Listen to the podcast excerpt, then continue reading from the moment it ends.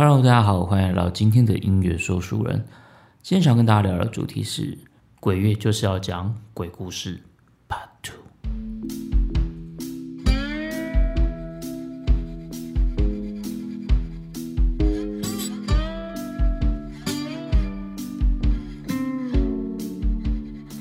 上一集因为鬼月嘛，所以做了一个特别的企划，跟大家聊了一些我自己跟我朋友遇到的一些鬼故事。结果没想到居然获得还蛮广泛的好评，大家都还蛮喜欢这一集的，奇怪。那我就想说，哎、其实还 还是我比较适合讲鬼故事啊。反正就是这一集获得一些还蛮不错的回馈。那但我觉得大家给我的评语也很奇怪啊，有的就是跟我说很好笑啊，有的就跟我说很有趣。那我心里就在想说，就是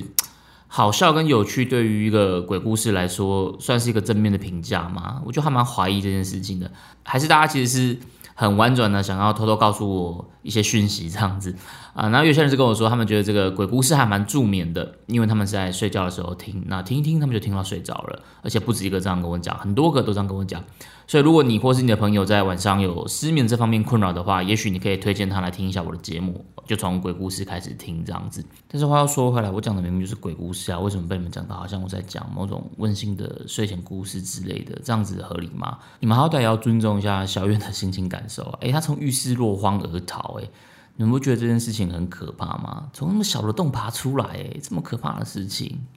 所以呢，这礼拜我决定要再来上诉一下。刚好上礼拜是那个九三军人节嘛，我就想说可以来讲一下当兵的鬼故事。那上礼拜九三军人节关这礼拜屁事，是也没有，因为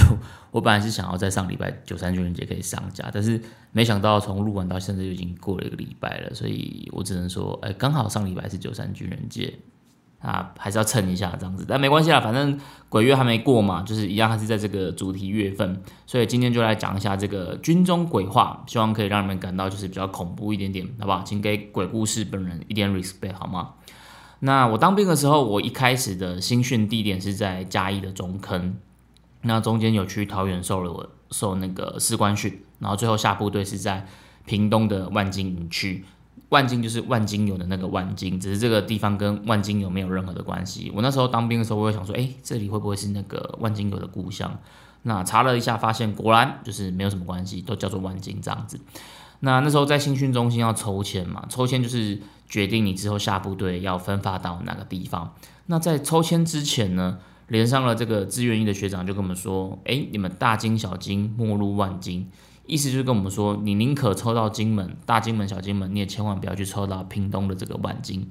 那为什么不要抽到万金呢？就是因为那里很可怕。不过不是因为鬼故事可怕，而是在那边当兵比鬼还可怕。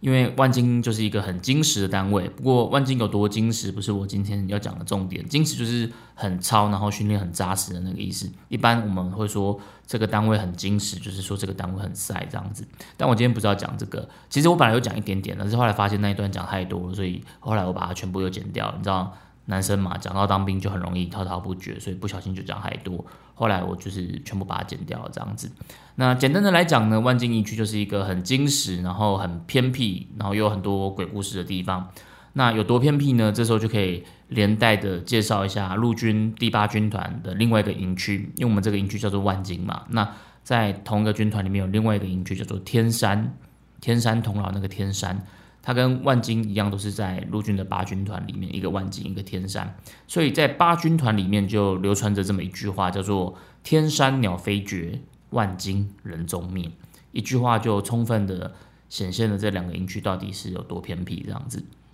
那那时候新训的时候抽签之前，学长就跟我们说，哎，抽到哪个单位都好，就是不要去抽到这个二九八。你只要看到二九八这个数字，就代表你中大奖了，因为二九八旅就是传说中的万金营区。以前国共内战的时候，这个单位叫做三三三师，号称是当时的天下第一师。所以现在二九八旅，他又把番号改改成了机部三三三旅，就是要去致敬当初的这个天下第一师。所以现在的番号就改成了三三三旅，但在我那个时候都还叫做呃二九八旅。所以后来到了抽签那一天，大家的心情就都很忐忑不安嘛，因为这个就关系到你接下来的军旅生涯好不好过。所以轮到我抽的时候，我心就想说：哦，千万不要二九八，千万千万不要二九八，拜托拜托，千万不要二九八。就抽出来一看。机械化步兵二九八旅炮兵营炮兵连，我在台上整个就是心灰意冷。我想说，提供杯啊，就是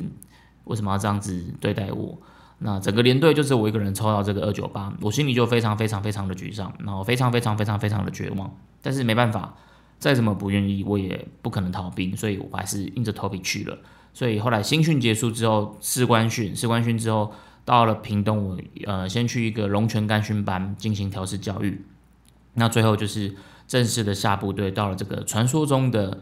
大金小金末路万金的屏东万金营区。那整个营区呢，就是非常的偏僻，没有辜负了这个万金人中面的这个称号。在营区的后方就是一座万金山，就一座山。那我们的那个营区就坐落在这个山脚下，然后人烟稀少这样子。那在一个这么偏僻的营区，不免俗，当然就也流传了一些恐怖的鬼故事。那讲到当兵的鬼故事，最常出现的情境，应该就是在。站夜哨的时候了，就是这个有站过夜哨的人应该就能体会到站夜哨那种孤寂和凄凉。如果再搭配一些奇怪的灵异现象，真的会让人家站到崩溃。那在万境营区，它当然就是也是有一些关于站哨的鬼故事。今天就来跟大家分享分享。这个万境营区呢，因为它是实战单位，所以它的营区的占地就还蛮大的，里面还有一整片的训场，就是训练的场场训练的场地这样子。所以在里面它就会很多。呃，哨点的位置就是很偏僻，所以你如果晚上自己一个人去那边站哨的话，就会很可怕。那在万金里面，它有一些哨站，它长得有点像是那种嗯灯塔，或者是有点像那种瞭望亭那种哨站。就如果有玩过《世纪帝国》，就是有点像《世纪帝国》里面那种箭塔，就有点像是一个灯塔那种感觉。那高度差不多就会是两层楼高。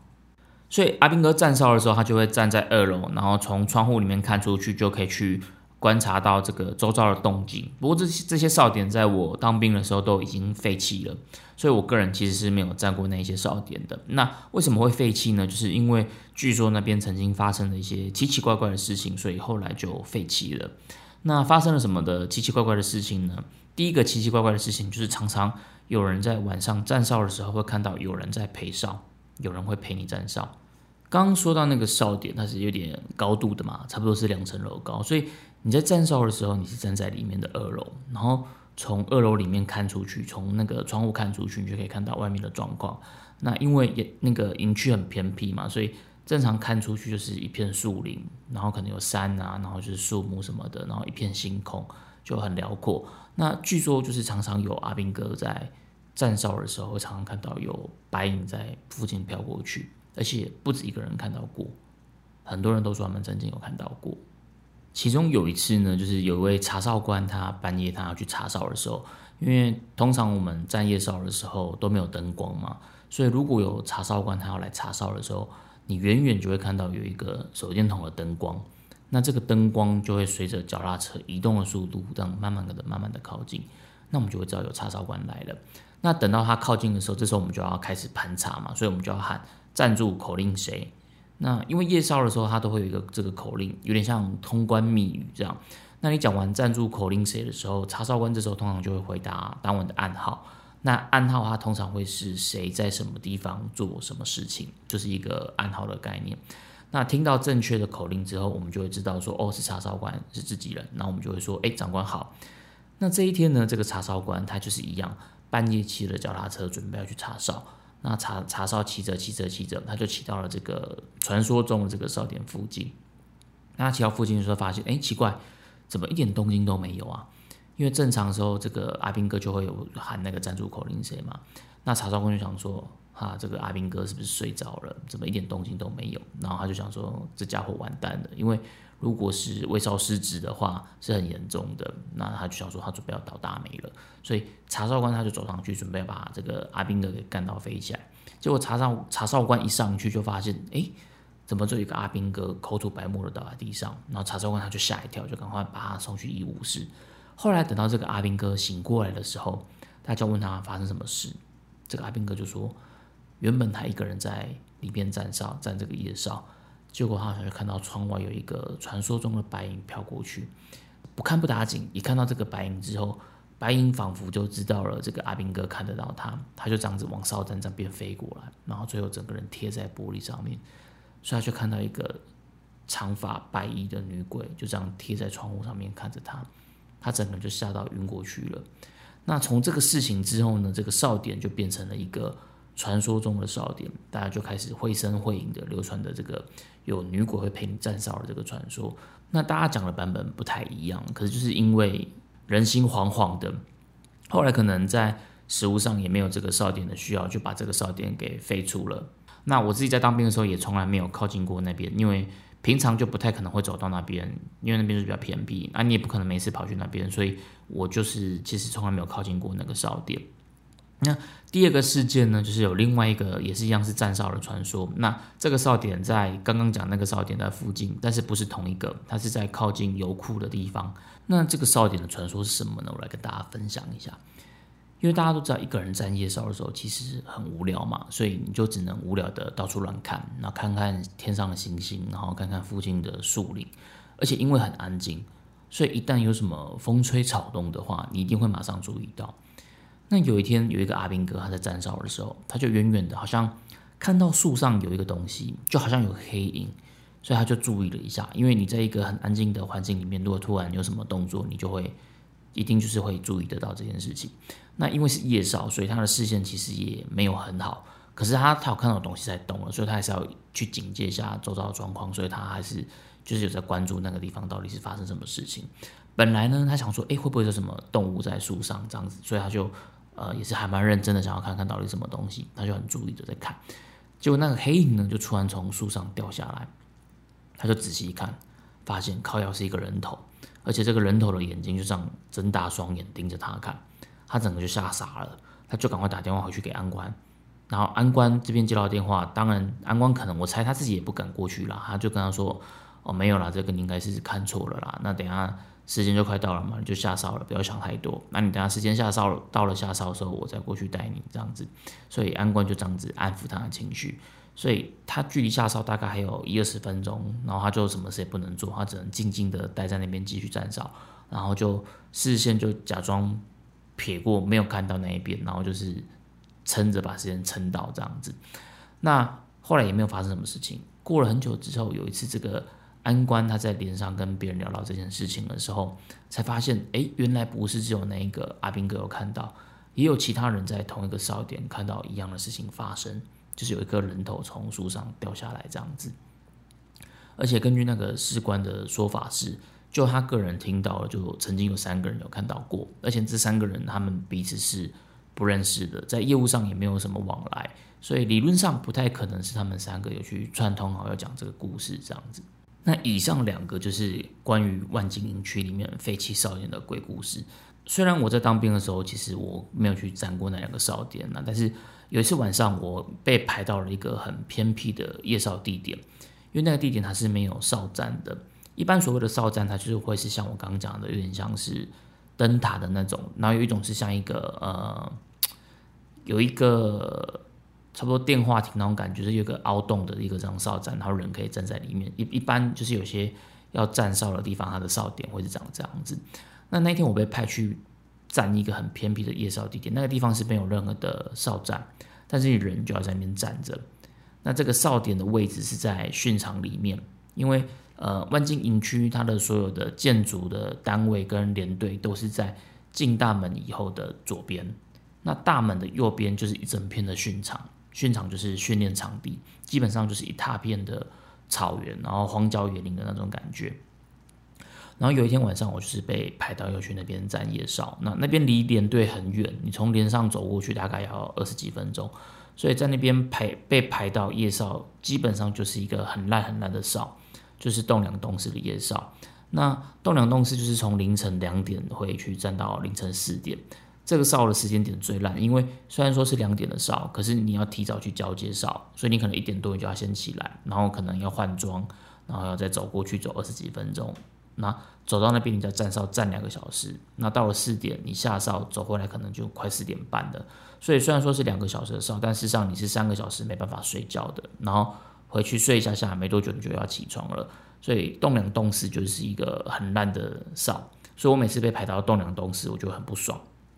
然后那一天我就带着一个很堵然的心情，就是要去上哨，因为那个哨点真的太偏僻了，所以呃军队这边还是排两个人去站，一个站正哨，一个站副哨。那因为我是第一次去那个哨点站哨，所以我其实不知道不知道路怎么走，我就是跟着另外一个人一起走这样子。那边走在边想说，靠，要这个哨点也太远了吧，而且怎么真的很偏僻。那大半夜的又没有灯光，就只能这样手电筒照着，这样慢慢走走走在一个我根本不知道是哪里的鬼地方。那一边走，我就开始一边想起这些之前听过的呃夜少的鬼故事传说。而且在万金除了我刚刚讲那两个少点的传说之外，还有其他的一些夜少的故事。比如说有一个少廷，他其实是有学长在里面开枪自杀的，然后最后把他的整个少廷都被喷的都是血跟脑浆这样子。那那个少廷后来就被拆掉了，可是那边据说晚上他就是常常会自己把灯亮起来，然后就是有时候就是忽明忽暗的这样子。那我刚刚讲到这一段的时候，就是我那个桌子上有个东西就突然自己掉下来，干我整个是快吓死了，我现在整个都是鸡皮疙瘩。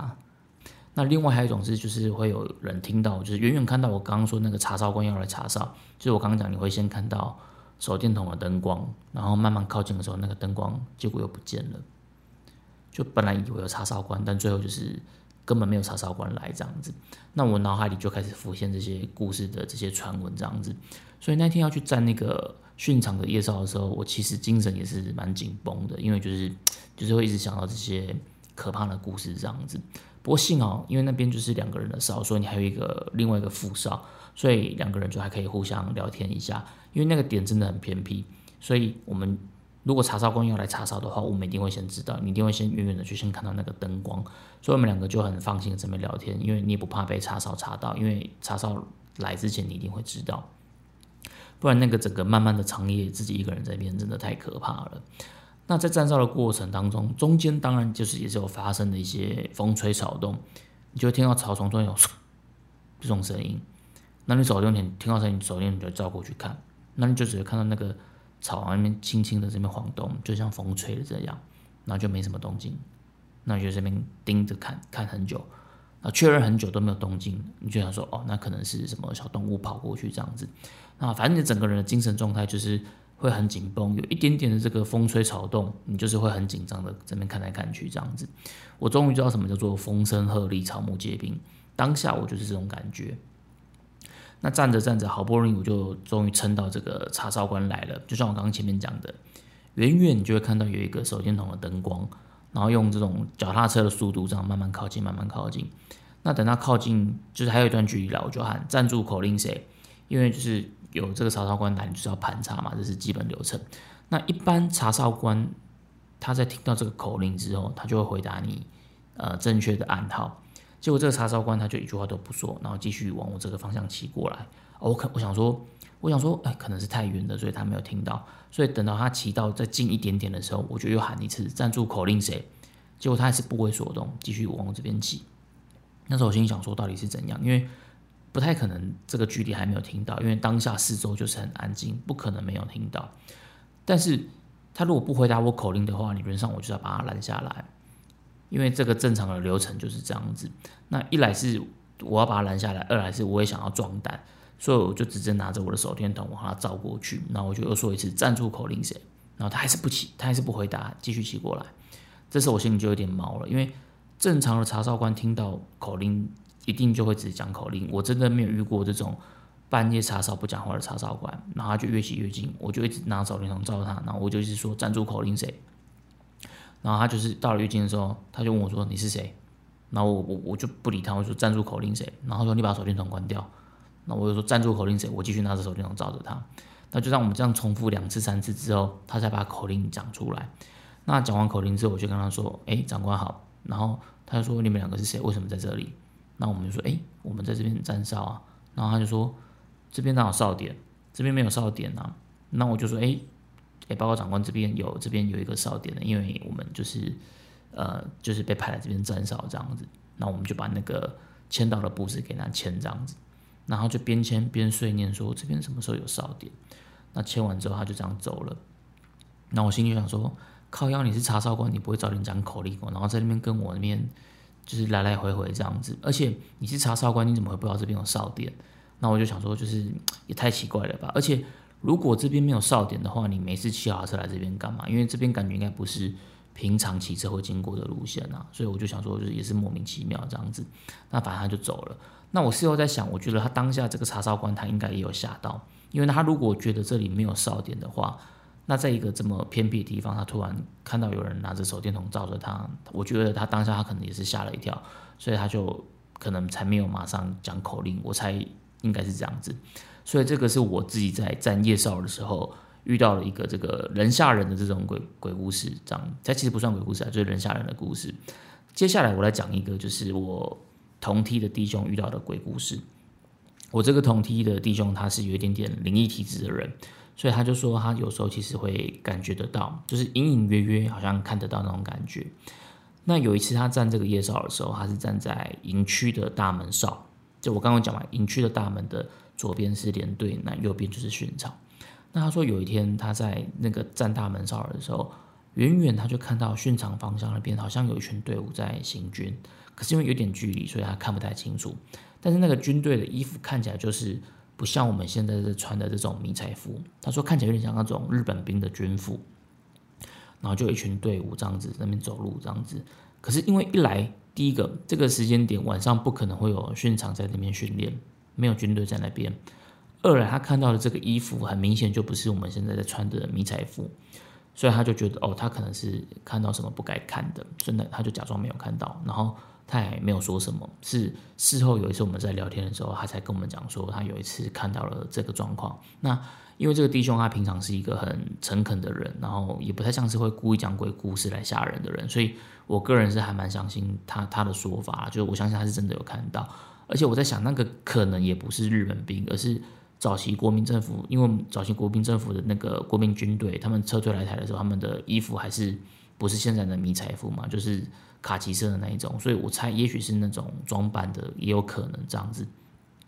那除了他在站夜哨大门哨的时候看到这个军队在走路以外，他还有看到一个我个人觉得还蛮猛的鬼故事。那最后，我就会用这个鬼故事来作为今天军中鬼故事的 ending。这个同梯他这个弟兄，他是一个心辅士，就是他平常是在心理辅导室里面的。那因为我们都是正战科的，所以我们就平常就有点往来，会比较熟这样子。那有时候他如果要加班的话，他就会直接睡在辅导室，他就不会回去他们连上睡觉，因为他从辅导室再走回连上的话，也是有一段距离这样子。那这个辅导室的格局呢，它是前后两个房间。前面的那一间是办公室，里面就是会有办公桌啊、电脑啊、电话那一些，就是平常可以上班工作的地方。但是从这个办公室往里面走，它还可以走到另外一个房间。那这个房间就是他们的会谈室。如果呃有官兵需要心理辅导的话，他们就会在里面做智商辅导这样子。那这个小房间的格局，就是我们一样用一个长方形来介绍一下这个房间的格局好了。在这个小房间里面呢，就是这个长方形的左边，它就是靠墙壁放了一座大沙发，这个大沙发就差不多一个人可以躺在上面这样子。那在长方形的底边，就是下面这边，它就是靠了另靠墙放了另外一张小沙发。那长方形的右边就是墙壁，它没有任何东西。然后右下角就是两个房间的连接两个房间的入口。那这两个房间就你你就把它想象有点像是呃。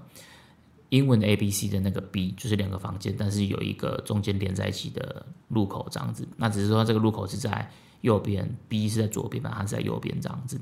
那长方形的上面就是最后的一道墙。那这座这座墙上，这道墙上它就是挂了一些画跟一些装饰品这样子。我记得那个画好像是一幅就是呃两只鲤鱼，然后两个鲤鱼的头尾位置不同，然后就是。组合成一个有点像太极的图案这样子，因为我家也有一幅类似的画，所以我就印象很深刻。那有一天我这个同梯他就是一样是加班加的太晚了，所以他就想说啊，那他就直接睡在辅导室了，他就不想要再走回去连上了，所以他就躺在里面的那间小房间左侧那个长沙发，就是一个人躺差不多刚刚好，那他就躺在沙发上睡觉。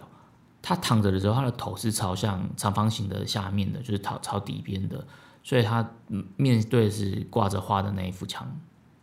所以他面对的是挂着画的那一面墙，所以房间门就会是在他的右后方。那正常他在睡觉的时候，如果他没有刻意去转头回头看的话，他是看不到那个房门的。那那天晚上呢，他就躺在这个靠左侧的这个大沙发上面睡觉。睡到半夜的时候，他就隐约听到那个辅导室外面那个门好像有开门的声音，不是里面这间小房间，而是外面那间办公室的大门。他要听到那个大门好像有开门的声音。正常来讲，那边半夜是不太可能会有人去走动的，所以他就想说应该听出来什么，他就继续睡。那他想说如果真的有人来的话，就是还会有其他的动静嘛，就到时候再说，他就继续睡。睡啊睡的，他就隐约感觉到好像有人从外面的那间办公室走进来到这个里面的小房间了。所以这时候他就睁开眼睛看了一下，这时候他就看到了一个阿兵哥从门进来那个方向继续往前走，走到前面那个挂着画的那个墙壁，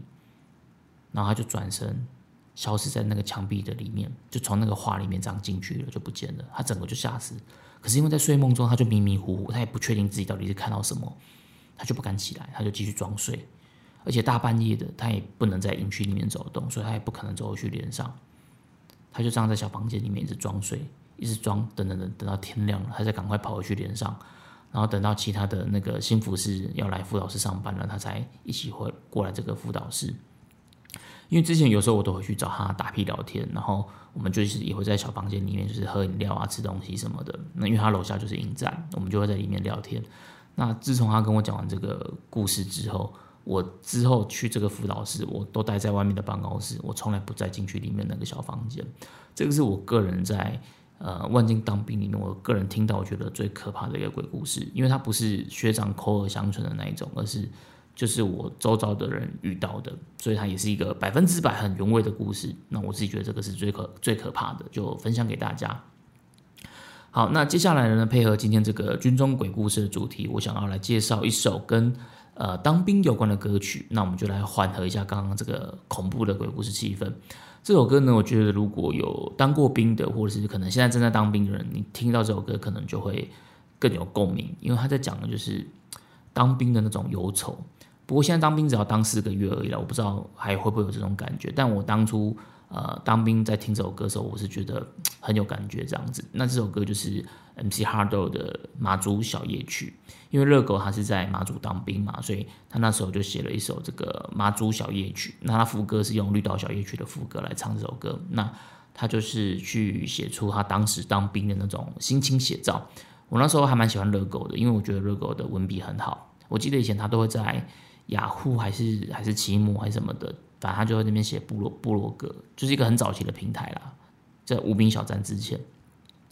那他就会在上面记录一些他自己的呃日常生活，然后他的心情，因为像是日记之类的，那内容就写的还蛮真实的，所以我就很喜欢，就是常常会去看这样子。当然现在可能很多人都会说什么啊，热狗变了啊，已经不再是以前的热狗啊，现在变得很商业化什么的。这个我个人其实倒是觉得还好，因为这种事情本来就是这样子，不同的时代，不同的。呃，年龄你本来就会有不一样的价值观，那你可能在关注的事情也会不一样。像左派也不一定永远都是左派嘛，因为当你年纪越大，然后可能赚到一点钱之后，你就开始会往右边靠拢。但靠拢之后也不见得就是不好的事情，因为说不定这时候的你可以运用你的影响力去做一些你真正想做的事情。所以我觉得，呃，真的也没有什么对或错，你喜欢就听，那不喜欢就不要听，这样子也没有必要去贵古见今，这样。那这首《妈祖小夜曲》，它就是当时在热狗他去写下他当兵的这种心情写照。我觉得他的歌词写得很好，因为大多数的男生都会去抱怨当兵的苦闷，但从热狗的词，你就看到，哎，他除了抱怨以外，他其实又写出了更多那种很细腻的一些情感细节。比如说在第一段的时候，他在写刚入伍的时候的那种心情，那你会很怨叹这个老天爷的安排，可是很无奈，你你却只能接受，你也没办法。所以他就说：“呃，天南地北，大家都是天涯沦落人，这是一种属于男子汉的缘分。相逢何必曾相识。”我觉得他就是写出这种很无奈，可是又有点洒脱这种心情写照这样子。我那时候刚入伍在当兵的时候，我真的是一边操课一边在想：说我到底为什么会出现在这里啊？我到底在这里要干嘛？就是会这种很很万谈的这种心情。尤其是在我抽签抽到那个万金的时候，我心里真的是非常非常的万谈。那到了第二段，他就开始写呃妈妈求来的平安符啊，然后跟女朋友讲电话。我觉得这个真的只有当过兵或者是可能被关过的人，你才会真的去理解这种心情感受。我记得我在新训的时候，然后第一次打电话回家，电话一接通，然后我妈就问说：“啊，你还好吗？”当下你真的会有一种想哭的冲动，但你不可能真的哭出来了，因为就超级丢脸的这样。那你就会很逞强的说：“嗯，都还好，没什么事。”就你因为就回答的很简短，因为你也不能讲太多，因为多说两句，你心里面可能真的就会溃堤。然后打给女朋友的时候，就是一样故作坚强说：“哦，没事，还好。”但其实心里面就是苦闷的要死，就快要崩溃这样子。但其实只有第一天的时候，那个感受这么强烈，因为后来第二天、第三天，你渐渐习惯里面的生活之后，就就情绪反差起伏就不会这么大这样子。那在这首歌里面，我很喜欢里面的一句歌词，就是阿兵哥苦闷到了极点，点一根烟，燃烧了我的生命线。因为那时候我有抽烟嘛，所以我就很喜欢这句歌词。那每次我在抽烟的时候，我就会想到这一句歌词，边抽我就边想，我现在就是在燃烧着我的生命线。这种当兵的苦闷，其实我觉得真的很难用言语来形容啦。所以呃，推荐大家可以去听看看这首热狗的马祖小夜曲。我觉得男生听了可能会比较有感触。那也许你听了之后会跟我有一样的共鸣，尤其是正在当兵的，或是你曾经在马祖当过兵的，我相信那个共鸣感就会更强烈。